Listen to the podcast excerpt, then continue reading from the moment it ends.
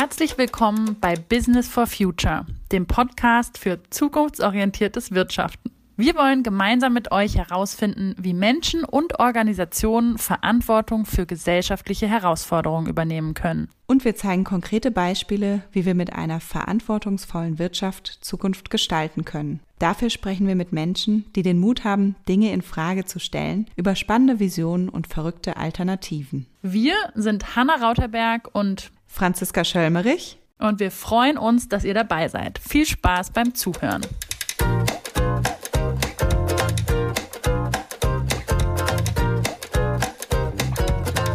herzlich willkommen zu unserer Folge Nummer 11. Und wir haben heute zum ersten Mal keine Gäste, nur wir beide. Das ist ganz schön verrückt, oder? Fühlt sich ein bisschen komisch an, finde ich. Ja, sehr ungewohnt auf jeden Fall. Ähm, ja, aber wir dachten, wir haben jetzt zehn Folgen gemacht und nun ist es Zeit für ein Staffelfinale, in dem wir mal zurückschauen, was haben wir eigentlich alles gelernt und was nehmen wir eigentlich mit aus diesen ganzen spannenden Gesprächen, die wir geführt haben. Ja, und das war auf jeden Fall auch schon in der Vorbereitung auf diese Folge total schön und spannend und auch irgendwie aufregend zu sehen, ähm, ja, dass wir schon über ganz schön viele Themen gesprochen haben mit vielen richtig inspirierenden, tollen, beeindruckenden Menschen, die es tatsächlich gewagt haben, Dinge in Frage zu stellen, Neues auszuprobieren und ja, uns doch auch einige Anregungen mitgegeben haben in diesen Folgen. Ich hoffe, euch geht das auch so. Und die Idee war, dass wir das Ganze jetzt nochmal zusammenfassen, auf den Punkt bringen, etwas einsortieren in ein Modell, was wir euch auch mitgebracht haben und gleich nochmal vorstellen werden und aber auch für uns ein Fazit ziehen wollen. Denn es ging ja für uns auch darum, ja, was zu wagen, einfach was auszuprobieren und auch einen Beitrag zu leisten zu einer Gesellschaft, in der wir leben wollen. Und das wollen wir euch auch erzählen, wie es uns damit ergangen ist in den letzten anderthalb Jahren und mit den letzten zehn Folgen. Ja, bevor wir damit starten, erstmal ein riesiges Dankeschön an alle, die bisher als Gäste bei uns im Podcast dabei waren. Wir haben ja hier einen nicht kommerziellen Podcast. Das heißt also, weder wir noch unsere Gäste verdienen damit Geld und umso toller ist es, dass so viele spannende Personen schon mit uns gesprochen haben. Wir haben zu Beginn des Podcasts überlegt, ob wir überhaupt genügend Leute finden und waren total davon überwältigt, wie groß die Bereitschaft ist und das Interesse der Menschen, als Gast bei uns im Podcast dabei zu sein und unsere Fragen zu beantworten. Wir sind euch wahnsinnig dankbar und es hat sehr, sehr viel Spaß gemacht und wir haben super viel gelernt. Und dann natürlich gleichermaßen auch einen riesigen Dank an unser Publikum, dafür, dass ihr uns immer noch zuhört, dass ihr uns Feedback gebt, dass ihr uns Fragen stellt, dass ihr uns motiviert weiterzumachen. Das ist auch total wertvoll und hilfreich für uns und Teil von dieser tollen Erfahrung, die wir bisher gemacht haben. Und auch da sind wir einfach sehr, sehr dankbar und freuen uns schon auf die nächsten Folgen mit euch. Und für den Start haben wir uns überlegt, dass wir genauso einsteigen in diese Folge, wie wir es sonst mit unseren Gästen tun. Liebe Franzi, was hat dich denn zu der gemacht, die du heute bist? Ja, ich finde diese Frage ganz schön schwierig, ist mir aufgefallen in der Vorbereitung. Insofern Respekt an unsere Gäste, die die alle so fleißig beantwortet haben in den letzten Folgen. Wer bin ich? Das erste, was mir einfällt, sind so vielleicht eher oberflächliche Sachen. Ich bin Psychologin, ich habe also Psychologie studiert, ich bin Forscherin, ich habe eine lange Zeit in der Wissenschaft verbracht, ich bin Beraterin, ich bin Trainerin und wenn man vielleicht ein bisschen tiefer schaut, dann sieht man, was sich so durchzieht durch mein äh, Leben, ist so diese Faszination dafür, wie Menschen zusammenarbeiten, was mich immer schon fasziniert hat, wie das eigentlich geht, dass verschiedene Menschen an, an gemeinsamen Aufgaben arbeiten. Ich habe mich damit auseinandergesetzt in der Forschung. Ich habe viel zum Thema Diversität in Teams geforscht, auch so dieses Thema Agilität in Teams beleuchtet und dann habe ich irgendwann gedacht, es interessiert mich jetzt nicht mehr so sehr, mir theoretisch zu überlegen, was beispielsweise die Definition von Agilität ist, sondern ich will das gerne in der Praxis gestalten und miterleben und voranbringen und da, habe dann in die Beratung gewechselt und auch da ist eigentlich für mich bis heute am spannendsten immer wieder zu schauen, wie was muss passieren, damit Menschen gut zusammenarbeiten können, denn ich glaube, daraus kann eine ganz große Kraft entstehen und das finde ich einfach sehr ja, sehr faszinierend. Und gleichzeitig habe ich in den letzten Monaten und Jahren meine Arbeit immer mehr losgelöst erlebt von den Themen, die mich bewegen und beschäftigen außerhalb des Arbeitskontextes, also so diesen großen gesellschaftlichen Herausforderungen wie zum Beispiel Spaltung in der Gesellschaft, zunehmende Radikalisierung und natürlich auch die Klimakrise. Und ich habe immer mehr das Bedürfnis gespürt, diese Themen auch mit in meine Arbeit hineinzubringen. Das heißt, mich nicht nur im Privatkontext zu engagieren, sondern auch tatsächlich äh, diese Themen in meine Arbeit zu integrieren. Und ein Ergebnis davon ist dieser Podcast. Und ich denke, ich bin mir vieler meiner Privilegien bewusst und daraus entsteht bei mir so ein innerer Antrieb oder so ein Gefühl von Verantwortung, etwas zurückzugeben und einen sinnvollen Beitrag mit meiner Zeit und mit meinen Fähigkeiten zu leisten. Und daher ist es für mich als Psychologin und als Wissenschaftlerin ein großes Anliegen, Arbeit und Wirtschaft so zu gestalten, dass nicht nur der Mensch im Mittelpunkt steht, sondern dass wir auch auf die gesellschaftliche Perspektive schauen und auch auf die planetare Perspektive, so dass wir Arbeit und Wirtschaft so gestalten, dass einzelne Menschen, aber auch die Gesellschaft und auch der Planet davon profitiert. Was glaube ich auch noch wichtig ist oder was mich so beschreibt, ist, dass ich tendenziell eher jemand bin, der lieber Fragen stellt, als ich jetzt als sehr viel über sich selbst zu erzählen. Insofern ist mir bisher das Podcast-Format sehr, war für mich ziemlich angenehm. Heute mal gucken, wie es wird. Wird vielleicht eher herausfordernd. Und außerdem haben mich vor allem die Menschen geprägt, wenn ich jetzt die Frage beantworte, was hat mich zu der gemacht, die ich heute bin, vor allem die Menschen, die mich begleitet haben in meinem Leben bisher und die an unterschiedlichsten Stellen, also seien es Familie oder Freunde oder Menschen, die ich so im Berufsleben getroffen habe, die mir immer sehr, sehr viel Vertrauen geschenkt haben. Und ich glaube, das hat dazu geführt, dass ich zum Glück so ein großes Maß an Urvertrauen oder Vertrauen in mich selbst auch besitze, ähm, was mir oft die Ruhe gibt und Gelassenheit und auch den Optimismus, so das Positive in Dingen zu sehen. Ja, erst nochmal ganz kurz muss ich sagen, wie schön es ist, auch gute Freunde nochmal besser kennenzulernen in einer solchen Vorstellung. Wie ist es bei dir, Hanna? Wer bist du und was hat dich zu der gemacht, die du heute bist? Ich fange mal mit so ein paar Fakten an. Also ich bin Hanna, bin Trainerin, Beraterin, Coach, frisch gebackene Körperpsychotherapeutin und begleite seit inzwischen knapp zehn Jahren Menschen, Teams und Organisationen in Veränderungsprozessen, inzwischen selbstständig. Und ich habe Psychologie studiert in Trier, und Berlin und bin dann nach dem Studium und einer Trainerausbildung an eine andere Uni gewechselt, um dort zu promovieren. Und da haben wir uns ja auch kennengelernt, liebe Franzi. Habe dann aber recht schnell gemerkt, dass mir der Praxisbezug gefehlt und ich noch mehr Lust habe, Organisationen aus der Nähe kennenzulernen. Und habe mich dann sehr intensiv mit der Frage auseinandergesetzt, wie ich dann am besten wirksam werden kann, wie ich einen Beitrag leisten kann, wo und wie ich glaube, mein Potenzial am besten einbringen zu können und bin dann in die Beratung gegangen und ja, habe mich eben auch im Zuge dessen viel mit dem Thema New Work auseinandergesetzt und immer mit der Frage, wie können wir Organisationen gestalten, wie können wir Zusammenarbeit gestalten, so dass Menschen sich begegnen können, dass Potenziale freigesetzt werden, dass Kommunikation möglich ist, dass gute Ergebnisse erzeugt werden, aber eben auch das Außen im Blick behalten wird. Und hatte auch da das große Glück, viel Vertrauen entgegengebracht zu bekommen. Ich konnte viel ausprobieren, habe viele tolle Kunden begleitet, Transformationsprozesse begleitet, konnte tolle innovative Ideen weiterspinnen und ja, habe wirklich viel Freude dabei auch gehabt bei dem Versuch, die Arbeitswelt ein Stück besser zu machen. Und ich glaube, dass ein Element, was für mich einfach sehr wichtig ist, ist Neugier. Also ich würde mich als sehr neugierigen Menschen beschreiben und ich glaube auch, ähm, ja, so dass diese, dieser Wunsch, meine eigene Perspektive immer wieder zu hinterfragen, indem ich neue Welten kennenlerne, andere Perspektiven versuche zu verstehen, ähm, versuche Netzwerke herzustellen oder Dinge zu verbinden, dass das so eins meiner Herzensanliegen ist. Also so dieses permanente Lernen, Also manche meiner Freunde bezeichnen mich auch als Seminar-Junkie.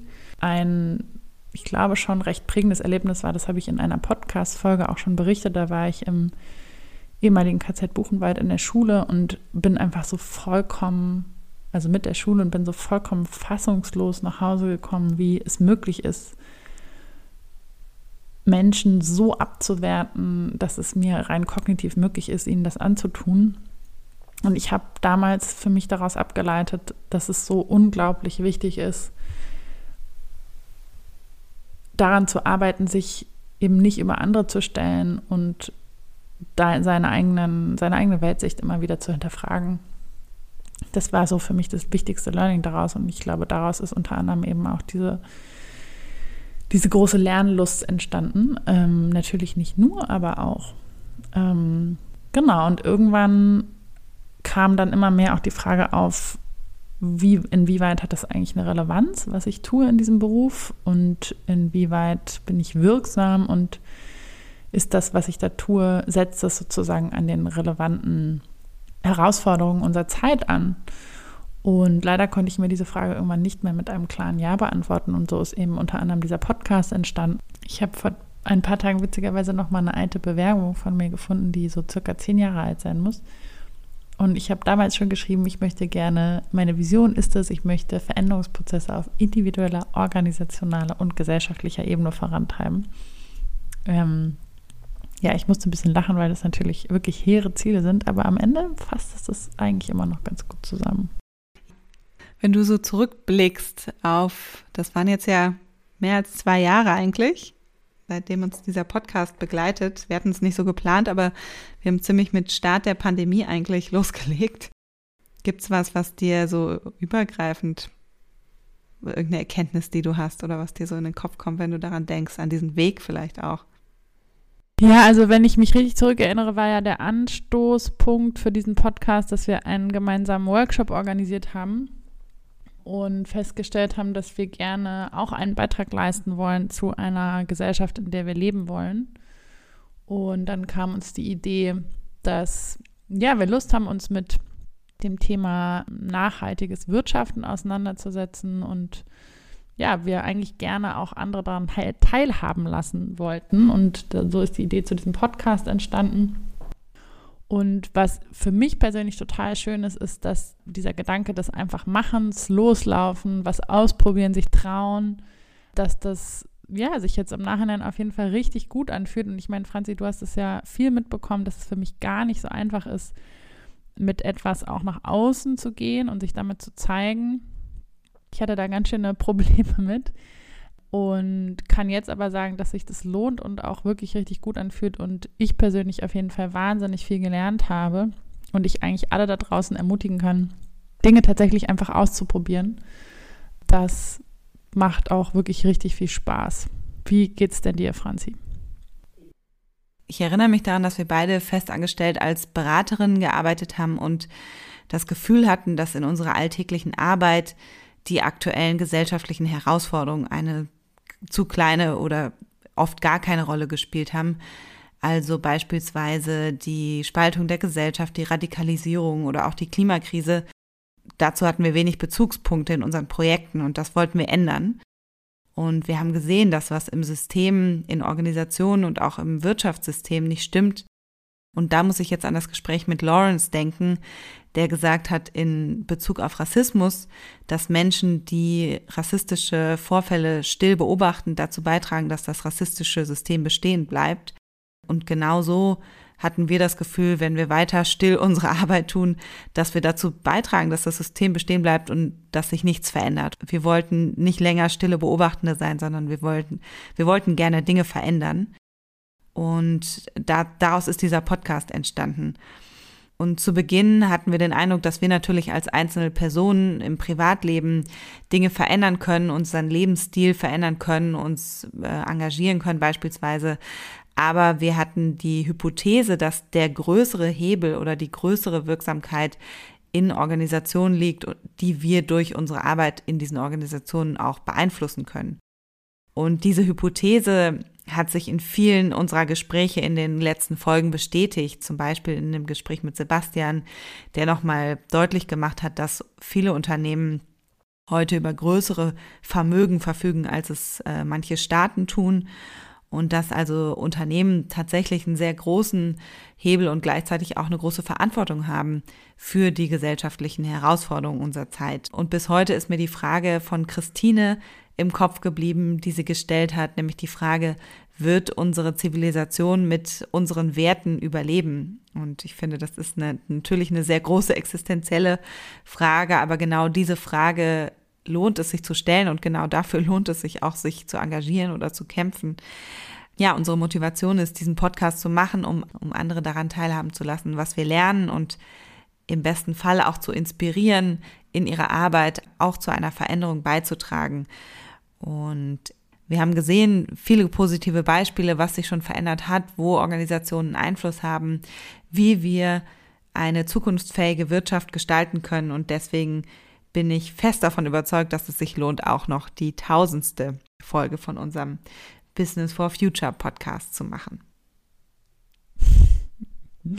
Das ist schön, Franzi. Ja, was ich so schön finde, auch an diesem einen Zwischenfazit, was du jetzt gezogen hast in Bezug auf die Verantwortung, die Organisationen tragen, anders formuliert heißt es ja auch, dass sie einen wahnsinnig großen Gestaltungsspielraum haben. Also das ist auch was, was ich mitgenommen habe, ist, dass wir alle und eben auch Menschen, die in Organisationen auch in Entscheidungspositionen sitzen, haben einen großen Gestaltungsspielraum für eine zukunftsfähige Gesellschaft. Und es gibt ganz viele Ansatzpunkte und es gibt auch Möglichkeiten, die Spaß machen können, die leicht sein können. Ich erinnere mich gerade an die Folge mit Lieselot, der wir gesprochen haben über das Thema Stadtentwicklung und dass sie es in Kopenhagen eben geschafft haben, diesem Kriterium zu folgen, to make the sustainable choice the easy choice, um es eben auch einem leichter zu machen, eine nachhaltigere Option zu wählen, wie zum Beispiel aufs Fahrrad umzusteigen und das auch aus der Perspektive zu betrachten, dass eine Verantwortungsübernahme eben auch Spaß machen kann, Gestaltungsspielraum bringen kann,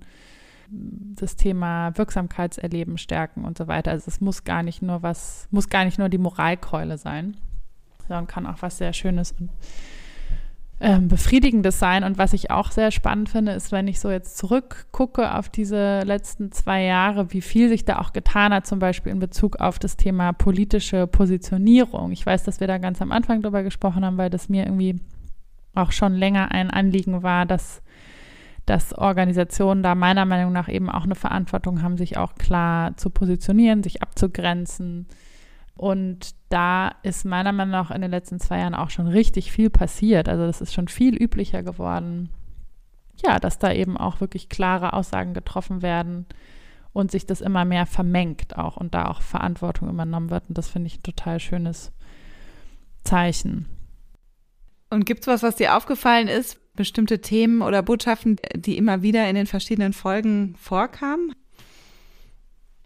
Ja, also was mir tatsächlich aufgefallen ist, das kann auch daran liegen, dass es meine Brille ist, durch die ich schaue, die natürlich auch äh, einem Selektionsbias unterliegt wahrscheinlich. Aber ich habe immer wieder gehört, dass es darum geht, in Gemeinschaften zu denken, also wirklich in ganz vielen verschiedenen Folgen, dass wir die Dinge nicht alleine verändern können. Das ist natürlich jetzt auch nichts wahnsinnig Neues, aber trotzdem finde ich das spannend, wenn man das zum Beispiel auch aus einer ökonomischen Perspektive betrachtet.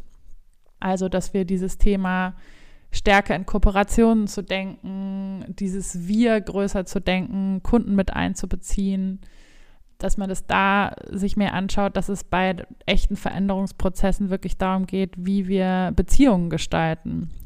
Also das habe ich noch sehr klar präsent in der Folge mit Christine Wank, die gesagt hat, ja, am Ende geht es wirklich darum, ist unsere, haben sich unsere Beziehungen verändert, wenn wir was verändern wollen. Und ich glaube, das bezieht sich auch auf diese Umgestaltung hin zu einer zukunftsfähigen Wirtschaft oder Arbeitswelt. Also wie schaffen wir es miteinander in Beziehung zu treten und das umzugestalten. Das wäre das eine. Und das zweite ist auch immer wieder in eine Selbstreflexion zu gehen. Also bin ich mir meine eigenen Privilegien bewusst, bin ich mir meiner eigenen Biases bewusst.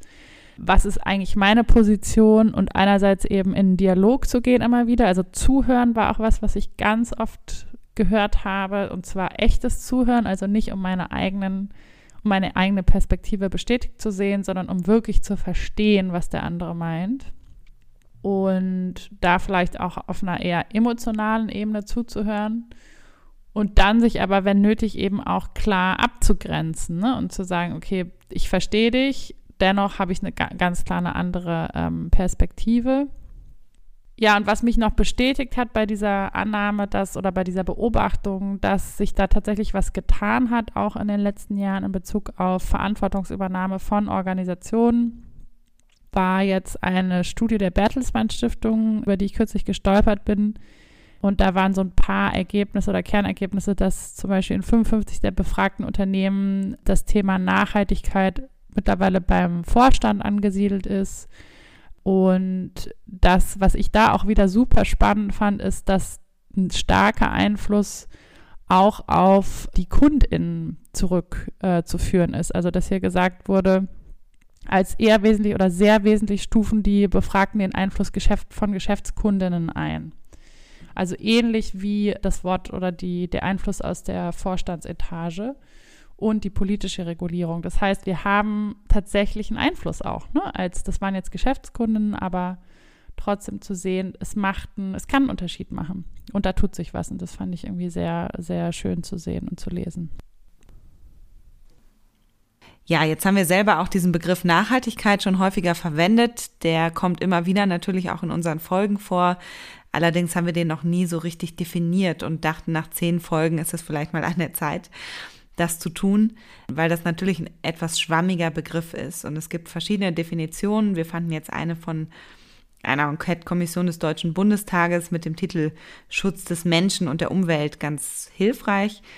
Und die besagt, dass Nachhaltigkeit die Konzeption einer dauerhaft zukunftsfähigen Entwicklung der ökonomischen, ökologischen und sozialen Dimension menschliche Existenz ist. Also wir haben jetzt hier drei Säulen im Prinzip, die ökonomische, die ökologische und die soziale Dimension, die wichtig sind für die zukunftsfähige Entwicklung von menschlicher Existenz.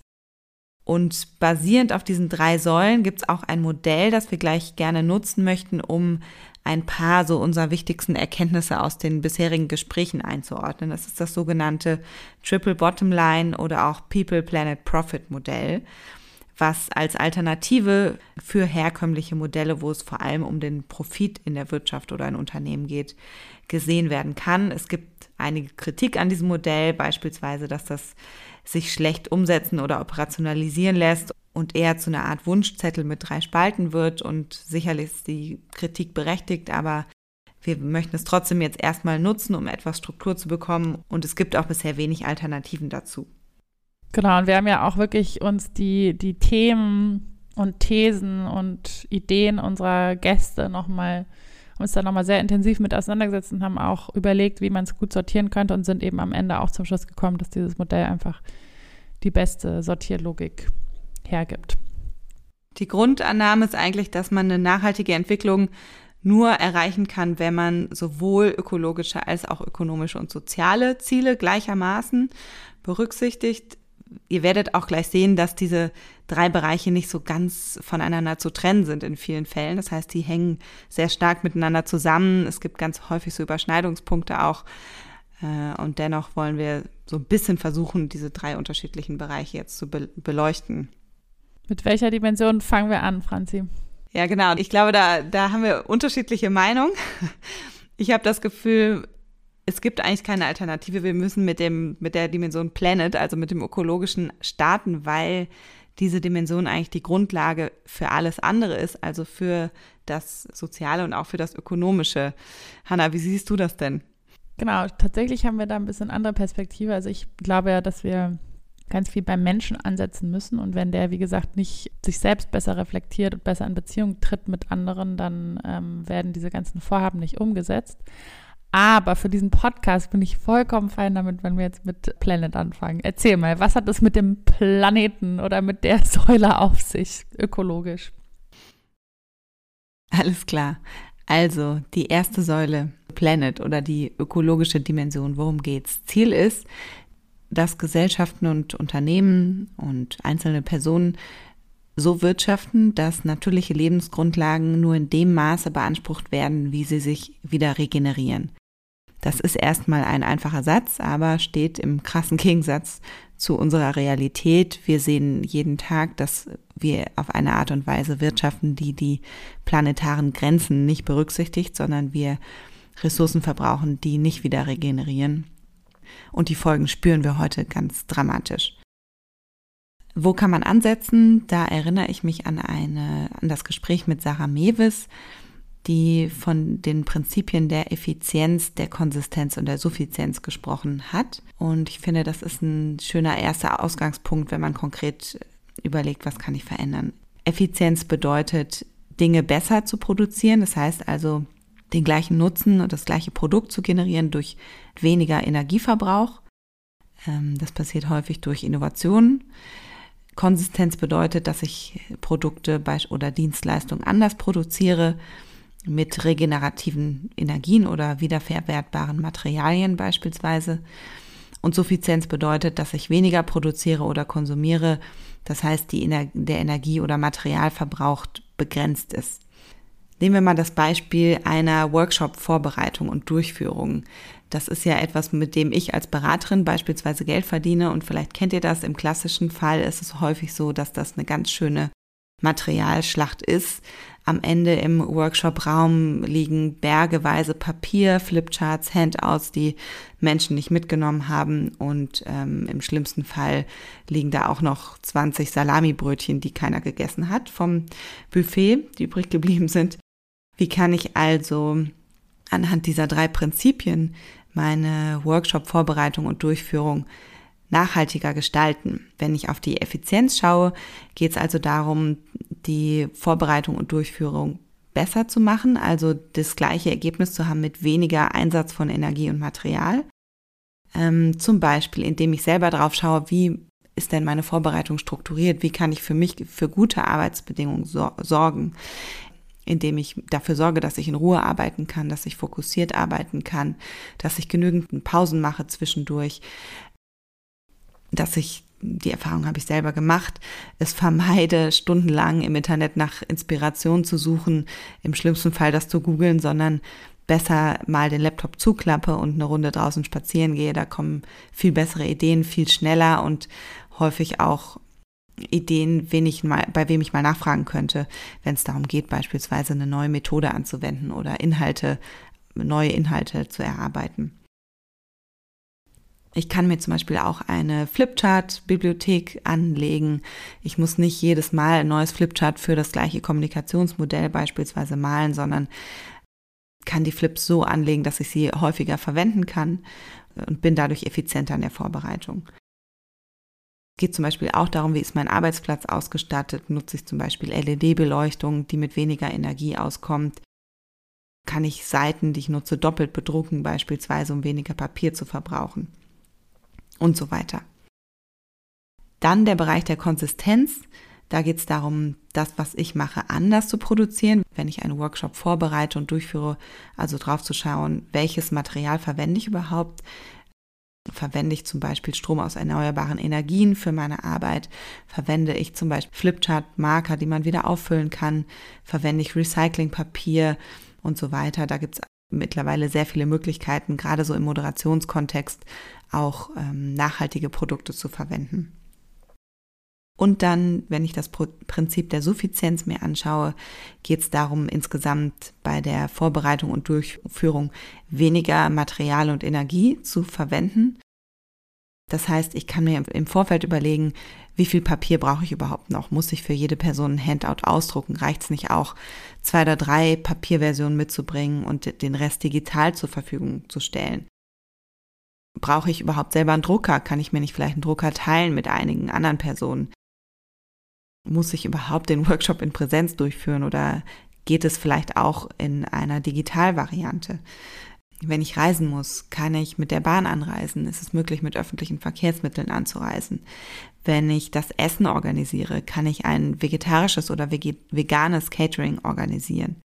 Das sind ganz viele Dinge, die ich mir im Vorfeld überlegen kann und die mir dabei helfen, Workshops nachhaltiger durchzuführen. Und da finde ich auch ganz inspirierend das sogenannte Green Consultants Manifesto, angelehnt an das Agile Manifest.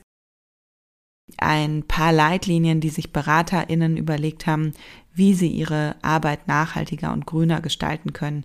Den Link findet ihr in den Show Notes.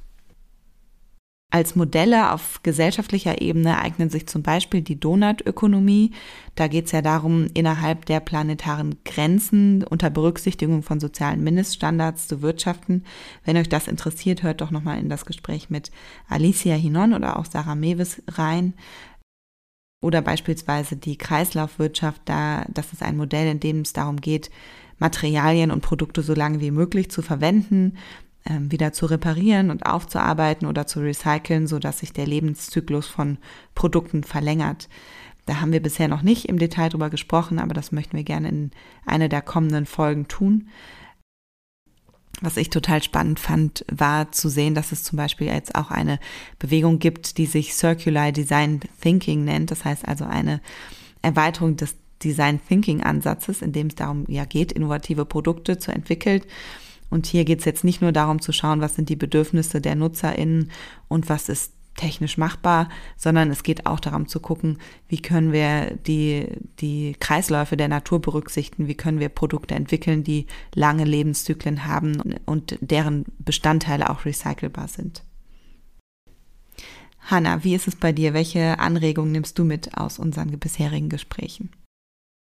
Also ich glaube, da kann man natürlich auf ganz vielen unterschiedlichen Ebenen ansetzen. Ich fange jetzt mal auf einem ganz niedrigen Level an. Also auch da wieder nehme ich Bezug auf die Folge mit Lieselot und dieser schönen Aussage, uh, make the sustainable choice the easy choice. Also man könnte sich innerhalb einer Organisation zum Beispiel Gedanken machen, wie man die, die nachhaltige Option, nachhaltigere Option zur, zu der macht, die sozusagen einfach leichter zu wählen ist. Also indem man zum Beispiel das haben wir ja tatsächlich auch bei ähm, unserem ehemaligen Arbeitgeber so gemacht, dass man, wenn man sich Mittagessen irgendwo holt, dass man Tupperdosen mitnimmt und die einfach schon da stehen hat, dass man Snacks einkauft, die eben nachhaltig produziert werden und so weiter.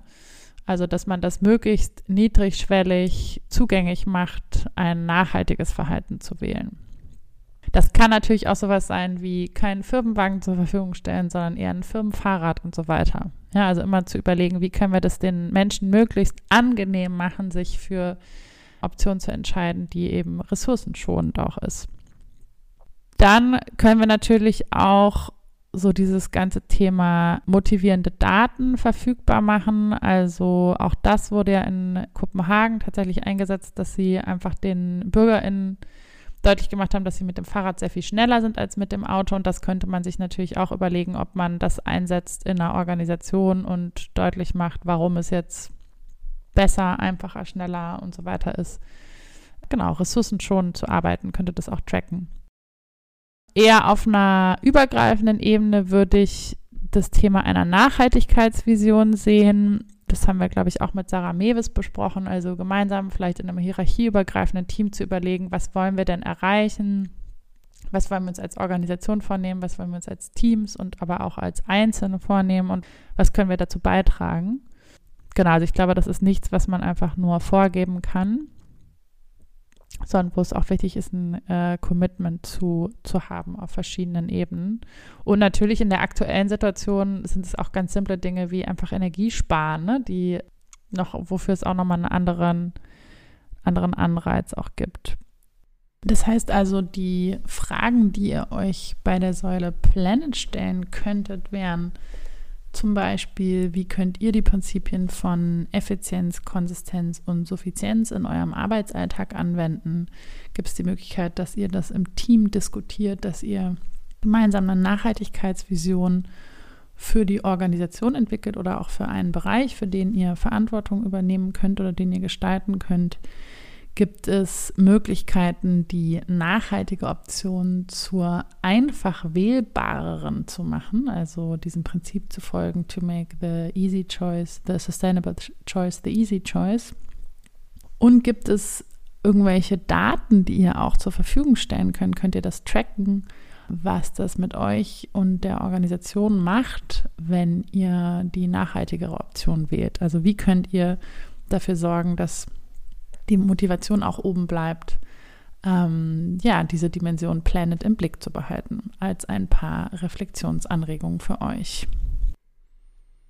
Dann haben wir jetzt die nächste Säule People.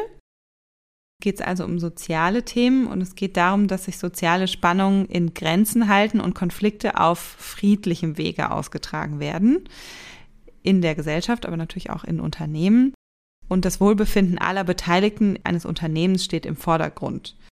Und wir sehen jetzt hier beispielsweise gerade in Europa auf schmerzhafte Weise, dass das auf politischer Ebene nicht so gut funktioniert. Und jetzt auf gesellschaftlicher Ebene gibt es ja auch in Deutschland Anzeichen dafür, dass sich zunehmend Gruppen radikalisieren, weil sie sich unfair behandelt und abgehängt fühlen. Ich glaube, ähnliche Tendenzen gibt es auch innerhalb von Organisationen. Und insofern ist es auch hier an der Stelle für Organisationen total wichtig, dagegen zu steuern und darauf zu achten, dass beispielsweise Ressourcen fair verteilt sind, dass Menschen nicht diskriminiert werden, dass Einkommen fair verteilt wird. Und ich glaube, da können Organisationen da einen Beitrag leisten, indem sie ihre Werte auch öffentlich demonstrieren, einerseits, aber das haben wir ja in der Folge mit Lawrence auch gelernt, es reicht nicht nur, das nach außen wie so eine Art Make-up oder Kosmetik zu zeigen, sondern es ist eigentlich noch viel wichtiger, was innen passiert. Also tatsächlich auch Werte in der Kultur verankern, wirklich auch sich so entsprechend zu verhalten, wie es man, wie man es nach außen demonstriert.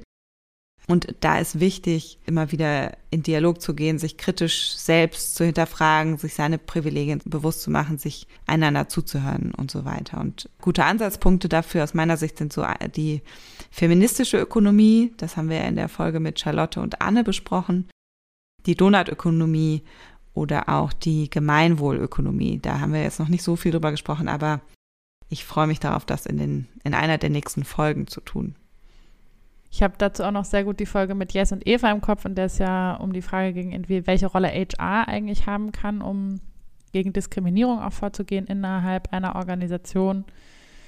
Und wir sind da gemeinsam zu der Erkenntnis gekommen, dass aus unserer Perspektive es tatsächlich in einem, bei einem modernen Verständnis von, von Personal oder HR eben wirklich darum geht, das innerhalb einer Organisation auch zu stärken, was du gerade schon gesagt hast, gleichen Zugang zu Ressourcen, ja, gegen Diskriminierung vorzugehen und sich aber eben auch politisch zu positionieren. Also das, was ich zu Beginn auch schon gesagt hat und dass wir das ja auch tatsächlich immer mehr erleben in vielen Organisationen, dass das genauso auch wahrgenommen wird. Genau, also das sehen wir auf so einer organisationalen Ebene. Ich finde, auf einer individuellen Ebene können wir auch noch mal schauen. Da haben wir ganz viel oder ich ganz viel gelernt in der Folge auch mit Benjamin John oder auch mit Christine Wank, dass es wirklich auch darum geht, in welchem Zustand wir selbst uns befinden. Also schaffen wir es auch mal innezuhalten, achtsam zu sein mit uns und anderen, um nicht ein, ein Stresssystem Co zu kreieren, so wie Christine das beschrieben hat. Also wenn wir selber super gestresst sind, dass wir eigentlich andere, andere um uns herum damit auch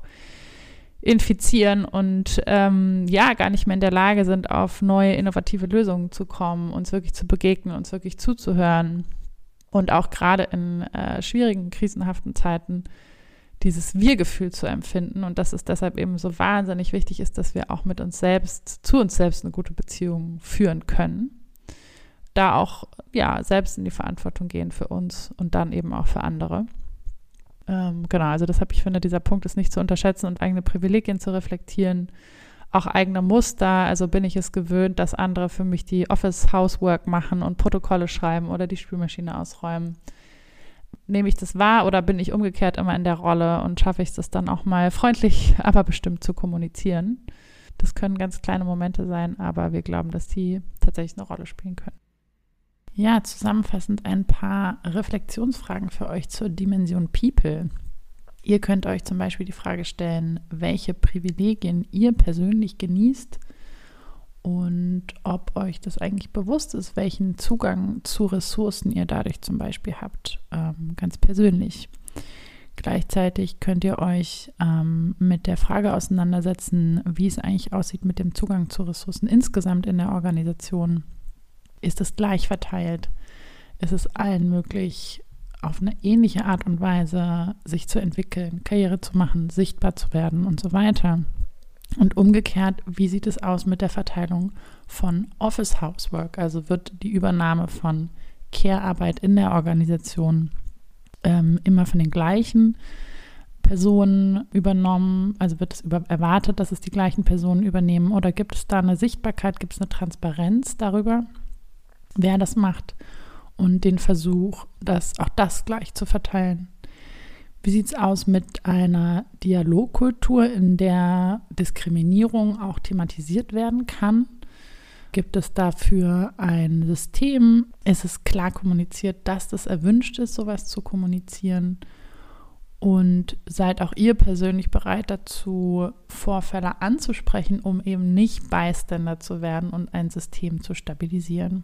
Und als letzte Frage, welche Praktiken nutzt ihr denn persönlich oder auch im Team in der gesamten Organisation, um aus so einer Stressdauerschleife wieder auszubrechen und eben keine Stresssysteme zu co-kreieren, in denen ihr den anderen dann auch noch einspannt, sondern sowas auch wieder loslassen zu können. Und an der Stelle vielleicht noch ein kleiner Hinweis, das ist natürlich wahnsinnig viel und unser Gedanke dazu wäre, lieber mit einer Sache anfangen und es ausprobieren, als sich erschlagen zu fühlen von, von dem Gedanken, dass man jetzt die eierlegende Wollmilchsau werden soll und in seiner Arbeit auch noch all diese Dimensionen berücksichtigen. Darum geht es natürlich nicht, sondern wir wollen euch inspirieren und vielleicht gibt es ja eine Idee, die euch so inspiriert, dass ihr sagt, das wollen wir tatsächlich mal ausprobieren. Ja, und dann haben wir noch die letzte Säule, die Profit-Säule oder die ökonomische Säule. Hier geht es darum, dass man so wirtschaftet, dass es nicht zu Einbußen für die nachkommende Generation kommt. Das heißt also, dass man auf eine Weise wirtschaftet, die dauerhaft betrieben kann, dass also Unternehmen bestehen können, die Schulden, die aufgenommen werden, nicht zu hoch sind. Und auch hier haben wir in den verschiedenen Folgen darüber gesprochen, was braucht es eigentlich dafür. Wir sind in unterschiedlichen Folgen darauf eingegangen, dass, dass dieser Fokus auf immer mehr, immer mehr Wachstum, dass das tatsächlich schwierig ist und dass auch hier so alternative Konzepte wie zum Beispiel der Zeitwohlstand hilfreich sein könnte. Also auch hier äh, andere Kennzahlen zu erfassen. Fasst du noch mal kurz für uns zusammen, was Zeitwohlstand ist, Franzi?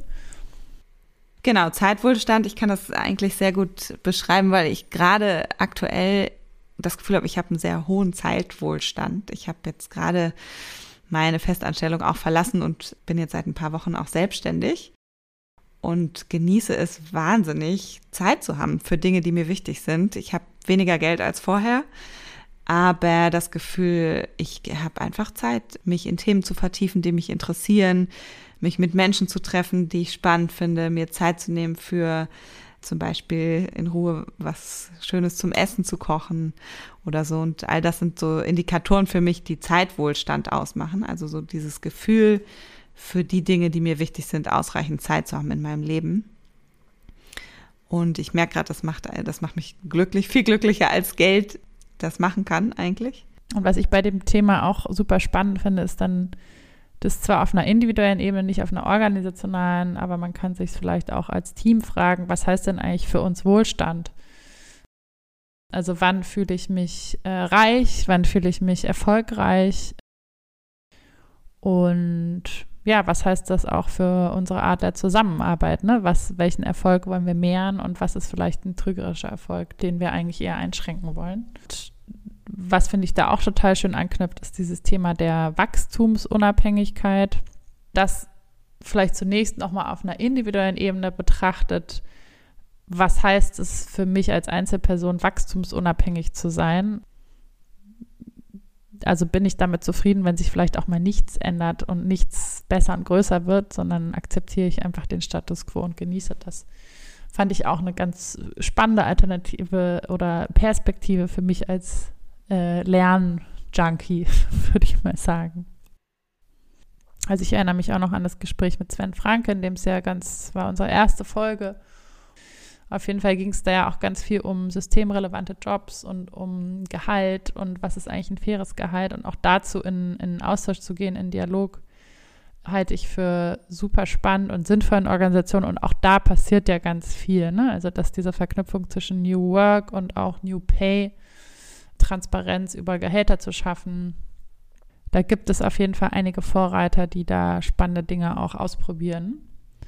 Und äh, wir haben mit Sebastian zu Verantwortungseigentum gesprochen und der Frage, ob tatsächlich sehr konkret nicht Eigentum auch mit einer höheren Verantwortung einhergeht und wie man das konkret auch umsetzen kann in die, äh, bei der Gestaltung von Unternehmenseigentum. Und er hat das eben sehr eindrücklich berichtet, wie er sich entschieden hat, die neue Narrative in Verantwortungseigentum zu überführen, was ich persönlich wirklich sehr beeindruckend fand und mit welchen ja, Prozessen das einhergeht, aber eben auch wieder welche, auch da, welche Vorteile das wieder mit sich bringt, auch auf einer persönlichen Entwicklungsebene.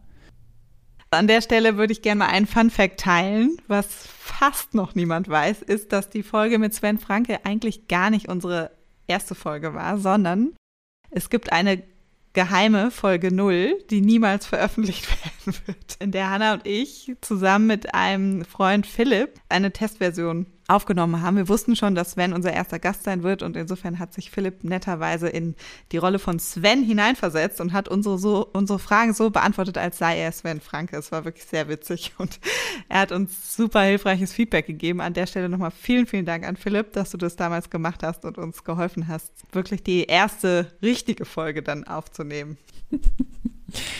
Ich hoffe, dass ihr euch irgendwann begegnet, Philipp und Sven. Das wäre auf jeden Fall witzig. Franzi, hast du denn noch irgendwas mitgenommen, ein Thema, mit dem du dich vielleicht oder wir uns noch weiter auseinandersetzen sollten oder einen Punkt, bei dem du denkst, das muss passieren? Ja, ich freue mich auf jeden Fall auf unsere nächste Staffel. Ich habe total Lust, über das Thema Gemeinwohlökonomie mehr zu sprechen. Ja, unter anderem, weil wir uns ja schon gefragt haben, was es so für Alternativen zum BIP gibt in mehreren Folgen. Ja, und dann ist eigentlich mein Traumgast, die ich irgendwann mal in diesem Podcast gerne interviewen möchte, Maya Göpel. Äh, ich habe sie jetzt gerade letzte Woche bei der Vorstellung ihres neuen Buches gesehen, hier in Berlin im Kino International. Und es war wieder mal total inspirierend. Und insofern hoffe ich, dass sie vielleicht in der nächsten Staffel, vielleicht in einer übernächsten dabei sein wird. Wir, ich habe sie ganz zu Beginn, als wir noch gar keine Folge hatten, irgendwann mal angeschrieben und habe eine sehr nette Absage von ihrer Assistentin erhalten, weil ihr Kontingent für Podcasts und Vorträge in dem Jahr schon aufgebraucht war. Aber ich bin zuversichtlich, dass wir das irgendwann schaffen werden. Und ja, was mich auch noch interessiert, ist das Thema neben dem bedingungslosen Grundeinkommen noch das Thema, was sich so auf rechtlicher Ebene ändert für Unternehmen aktuell durch die EU-Taxonomie, was das für Konsequenzen hat. Also ich hoffe, dass wir dazu auch noch eine Folge machen können. Wie ist es bei dir, Hanna? Worauf freust du dich oder was für Themen interessieren dich?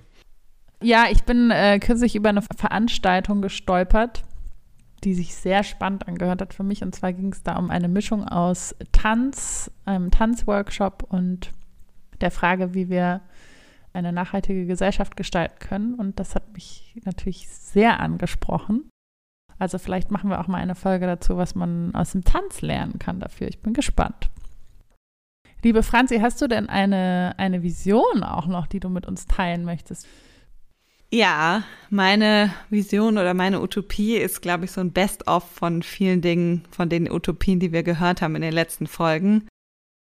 Ich träume von einer Welt, in der wir es wirklich schaffen, uns zusammenzutun und die großen Herausforderungen, aktuellen Herausforderungen, Klimakrise allen voran meistern. Es müssen nicht alle Menschen sein, aber eine kritische Masse, die ausreicht, die wirklich in einem kollektiven Kraftakt das schafft. Und ich bin davon überzeugt, dass dann daraus so eine Verbundenheit und so eine Energie entsteht, dass das, was danach kommt, also dass wir da, dass wir wirklich eine bessere Welt erschaffen können, in der Ressourcen fair verteilt werden, in der Konflikte friedlich ausgetragen werden, in der, wenn wir jetzt auf Unternehmen blicken, deren gesellschaftlicher Beitrag im Fokus steht und die werden auch daran gemessen, wie ihr gesellschaftlicher Beitrag ist. Und Menschen arbeiten weniger, zumindest in dieser herkömmlichen Erwerbsarbeit und haben viel Zeit, um sich, um andere Menschen und auch um die Umwelt zu kümmern. Ich träume davon, dass Städte so an die Bedürfnisse von Menschen angepasst sind, dass da keine Autos mehr sind, viel Grün, viel Platz, um sich frei zu bewegen und unter anderem auch, dass Digitalisierung und Technik wirklich für das Wohl der Menschen eingesetzt wird und das Leben leichter macht und besser macht. Ja, und ich habe jetzt ja gerade meine Festanstellung in der Beratung verlassen und mich selbstständig gemacht mit genau diesem Ziel, mit meiner Arbeit dazu beizutragen, dass diese Utopie Realität wird und dafür zu sorgen, dass Menschen zusammengebracht werden, die von ähnlichen Dingen träumen, Erlebnisse zu schaffen, die Lust machen auf die Zukunft und auf Veränderungen und Organisationen dabei zu begleiten, diese Transformationen anzugehen, sowohl auf der organisationalen Ebene und auch auf der strategischen Ebene, aber natürlich auch auf der individuellen Ebene, denn dafür braucht es natürlich auch eine ganz schöne Veränderung in jeder einzelnen Person und ich freue mich total, da in Zukunft meine Zeit und meine Energie reinzustecken und neue Geschichten zu schreiben. Also, wenn ihr Lust darauf habt, dann meldet euch bei mir. Wie ist es bei dir, Hanna? Ja, ich habe im Urlaub kürzlich nochmal aus Zufall Momo gelesen von Michael Ende und war sehr, sehr beeindruckt davon, wie viel Wahres in diesem Buch steckt. Ähm, ja, und wie viel ich auch als Kind vielleicht noch gar nicht verstanden habe, also wie unglaublich schlau und schön es auch ist und wie erschreckend, aber auch ähm, präsent diese grauen Männer sind, die unsere Zeit fressen und vermeintlich sparen, aber ähm, ja, die ist dann eben verschwunden. Und ja, wenn ich, wenn ich da jetzt daran denke, ist es eben umgekehrt so formuliert, so dass ich mir eine Welt wünsche, in der wir einander wieder wirklich zuhören und selbst mit unseren Bedürfnissen, ähm, also uns selbst zuhören mit unseren Bedürfnissen und den Bedürfnissen der Menschen um uns herum, aber auch unserer Erde, ähm, in der wir Zeit haben für die wichtigen Dinge und Menschen und das auch als echten Wohlstand verstehen und wegkommen von so einer permanenten Selbstoptimierung, Wachstum und hin zu einer eher einer Selbstakzeptanz und auch eine Welt, in der Menschen sehr früh lernen, Emotionen zu regulieren. Davon bin ich ja tatsächlich äh, recht überzeugt. Ähm, wenn wir das früher lernen würden, ähm, ja, unsere Emotionen wahrzunehmen, zu regulieren, in Kontakt zu gehen, auch unsere Privilegien zu reflektieren und das Wir-Gefühl zu stärken, dass wir ganz viele Konflikte in dieser Welt gar nicht hätten ähm, ja, und ich träume auch von einer Welt, in der wir eine Wirtschaft gestalten, die eben den Menschen in den Mittelpunkt nimmt und alte Machtstrukturen abgebaut werden, ähm, die ja am Ende wirklich eigentlich allen im Wege stehen. Und eine Welt, in der es darum geht, gemeinsam an Lösungen zu arbeiten und eben auch wieder den Blick für dieses unglaublich Schöne in der Welt nicht zu verlieren. In der wir mutig sind, Dinge auszuprobieren, für unsere Werte einzustehen und auch immer wieder Dinge aus mehreren Perspektiven zu betrachten. Und ja, eine Welt, in der Ungleichheit immer weiter abnimmt und wir auch immer mehr verstehen, dass am Ende alles miteinander zusammenhängt. Klingt sehr gut. Dann. Vielen Dank fürs Zuhören. Wenn es euch gefallen hat, bitte teilt die Folge wie immer weiter, gebt uns gute Bewertungen, schickt uns gerne Fragen, die ihr habt oder Wünsche, was Gäste für die nächste Staffel betrifft oder alle sonstigen Kommentare, Feedback gerne an businessforfuture@posteo.de und viel Spaß beim Träumen von einer besseren Zukunft und gehen erster Schritte.